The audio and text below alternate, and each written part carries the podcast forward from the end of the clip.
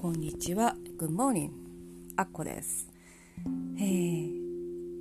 前回の、えーやつが9月25ということでなんと約2ヶ月空けましたね。本当にマジでゆるゆるとやってます。えーと前回の話を久々に聞き直してまあ2ヶ月前の自分がすごいうざいなとちょっと思いまして。いやなこいつすごいおしゃれ分かってる感じするけど大して詳しくないやんとか。なんかすごいセレブ感あるようなこと言ってるけどお前ユニクロとか3足1000円の靴下とか好きやんみたいな。なんかなんでしょうね。別にその時もどやってやってるつもりないんですけど。なんかねちょっと偉そうな感じがね 出ちゃうんですね。すいません。はい。久々にやった理由はあのこうポッドキャストを始めますっていう始めたいという方がいてちょっと悩まれてたの。そういえば私もやっててみたいな話をした時に「ああそういえばやってたわ」ってちょっと 言った癖を思い出して。あとちょっと話したいなっていうことがってあのまあ大した話じゃないんですけどなんか日々生きてるとこうなんか嬉しいこととか、ね、楽しいことがあった時に私なんか人に話をしたくなるんですけどでもそういう話をしできる人がそんなに多くいるわけでもないのでちょっとねあのポッドキャストに残してみたいなと思いました。えーと今日のタイトルに書いた、えーとお話なんですけど歯医者さん私なんか家族もそうなんですけど家計的に虫歯ができやすい体質みたいでなんか唾液の分泌量とかねあるみたいですね。で、えーとちっちゃい時から歯医者さんはずっと身近な存在だったわけなんですけど今、あのー信頼してる歯医者さんを仕事場の近くで見つけて、あの大学がある町なんですけどちっちゃい町の割にそういう背景のせいか結構歯医者が激戦区でいっぱいあってどこに行ったらいいか分かんなかったのでちょっとネットの口コミを見て今年初めて行った歯医者さんなんですけど、あのって言ってもね、まあ、口コミも当たるもはっけ当たらぬもはっけというかやっぱ自分で行ってみるしか本当のことは分からないので行ってみようと思って、まあ、先生の感じが良さそうなところを見つけて行ってみたんですね。あのそしたら結構最近の歯医者さんって割とクリーンで綺麗でこう機器とかもねあのかっこいい感じの多いじゃないですかなんかあの音がさレントゲンの時ピロリロリロとかなる CT のやつとかなんかレントゲンとかあるじゃないですか。でもそういうなんか綺麗でかっこいい歯医者さんとはちょっとだけ違う。どっちかっていうとあなんか小学校の時来たなみたいな感じの雰囲気をそのまま残した歯医者さんで、まあ、ちょっと昔ながらの雰囲気が残るというか。なんで若干一末の大丈夫かみたいな不安はあったんですけど、まあ、結果すごい私には合っててる歯医者で、まあ、それが何でかっていうとここでタイトルに戻ってくるんですけど、えー、と今日その虫歯の治療をするために麻酔するねって言われて、あの麻酔されたんですけどあの皆さん虫歯の治療したことある人は麻酔とかしたことあると思うんですけど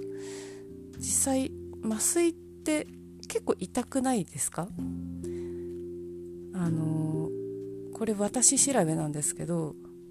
今まで行った歯医者も数知れず多分何十人といろんな歯科医師さんの治療を受けてるんですけど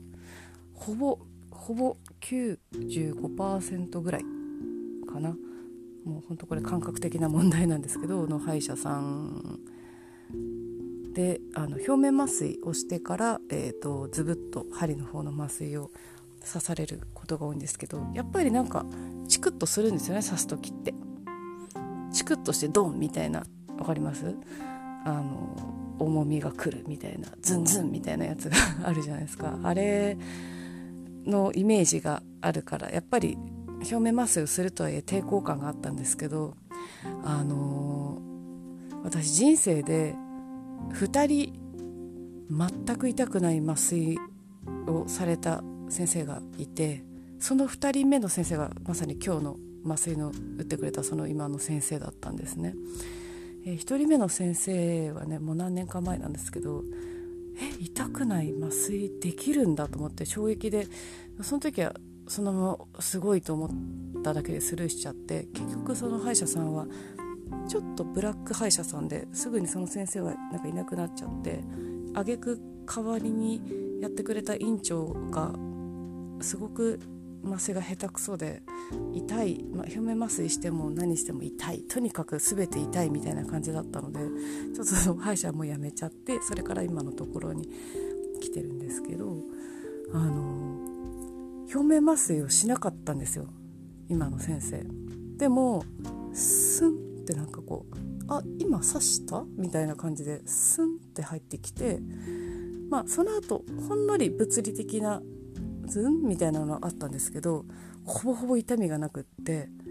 もうびっくりしたんですね。わあのやっぱりこの先生すごいなって前々からすごいなとは思ってたんですけどいろんな側面からね。で感動したんで聞いたんですよその麻酔聞く間の時間時間あったんで先生って言ってあの私これまでいろんな歯医者行ったけどあの先生みたいな人ほとんどいなくて2人目っていうかほとんどの先生がやっぱり痛くてってやっぱりそれってあのすごい技術を磨かれたと思うんですけどって多分多分私の想像だと筋肉とか神経のそういう配置だったりとかそういうことを考えての場所あとは順番とかその何でしょうねちょっとしたさじ加減だと思う本当に。それってどうどうやってそれ磨いたんですかみたいな話をしたらあそうなんだって僕以外だとそんなにいないんだってもしかしたら他の先生はみんなメンタルが強いのかもしれないねって言われておおって思ったんですよ。これどういうことかっていうと僕はねってあの患者さんが痛がってるのを見たりその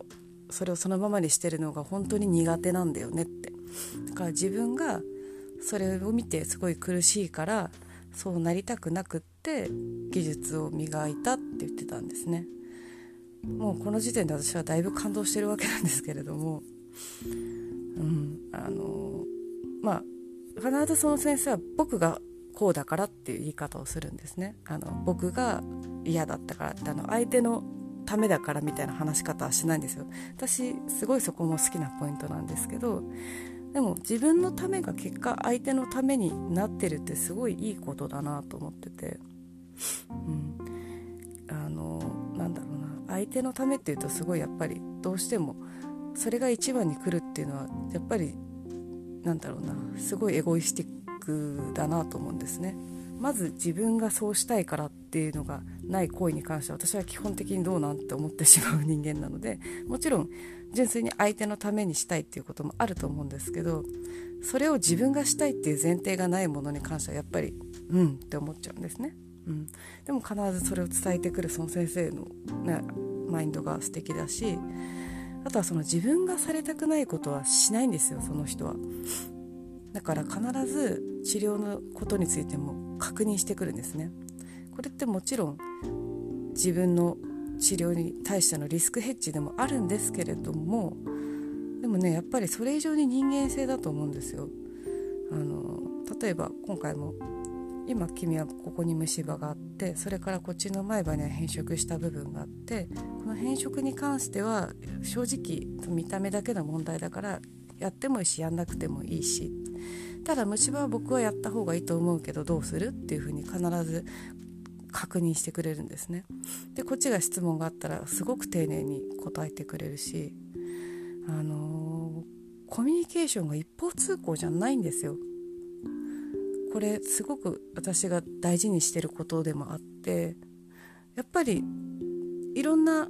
人がいるからあの一概にね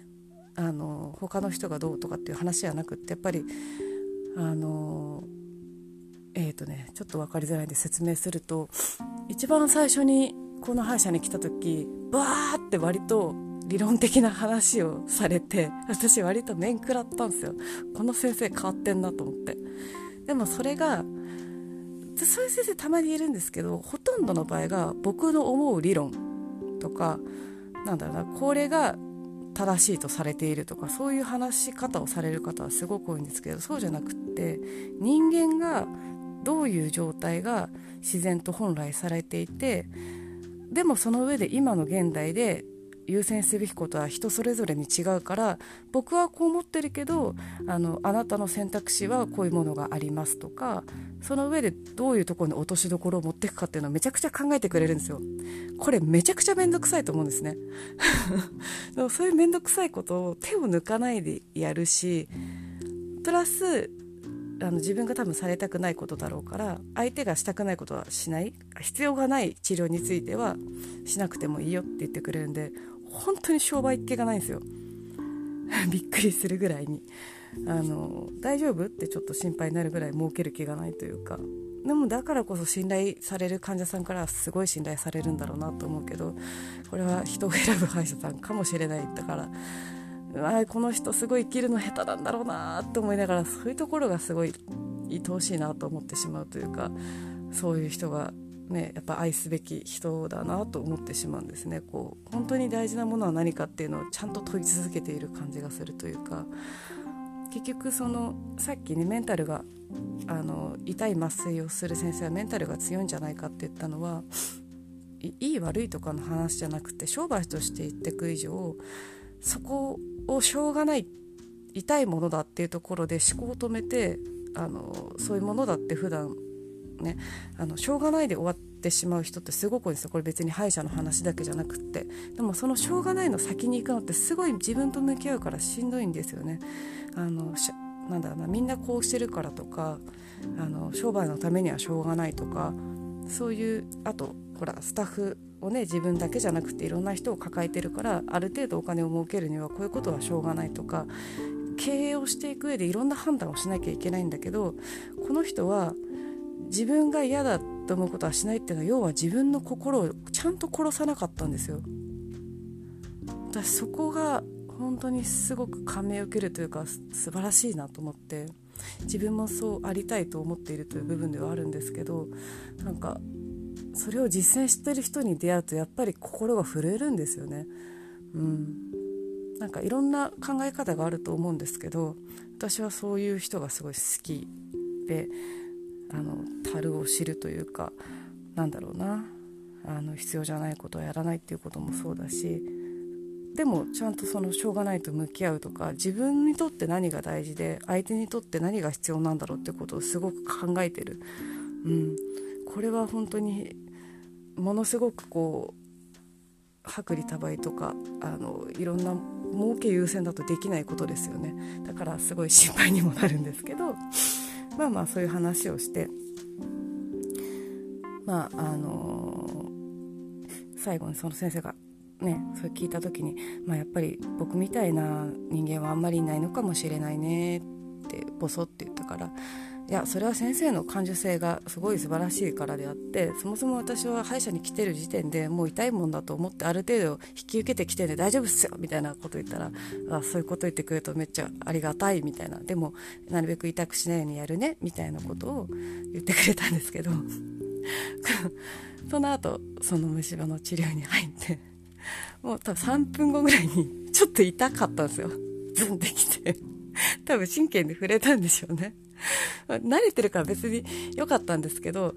あのリアクション私全部顔に出ちゃうんでね。感じてるところが思ってること。ああみたいな声が出ちゃって。そしたら先生が「はあ」みたいな感じになっちゃって。お互い多分その切なさっき話してたことが頭をスンってよぎったと思うんですけど。まあ何でもないですよみたいな顔を私がねしたんでそのまま優しく治療は続けられてその後痛みは一切なかったんですけどちょっと面白かったっていう。今日のオチはそんなところなんですけど。なんだろうまあ本当痛いって言っても一瞬だったからその痛いのうちにも入らないぐらいだったんですけどね。まあ、すごく優しい優しいってこういうことだなっていうことをね今日思ったそういう愛すべき人に出会ったよというお話でした。はい。では、えー、またそのうちお会いしましょう。バイバイバイ。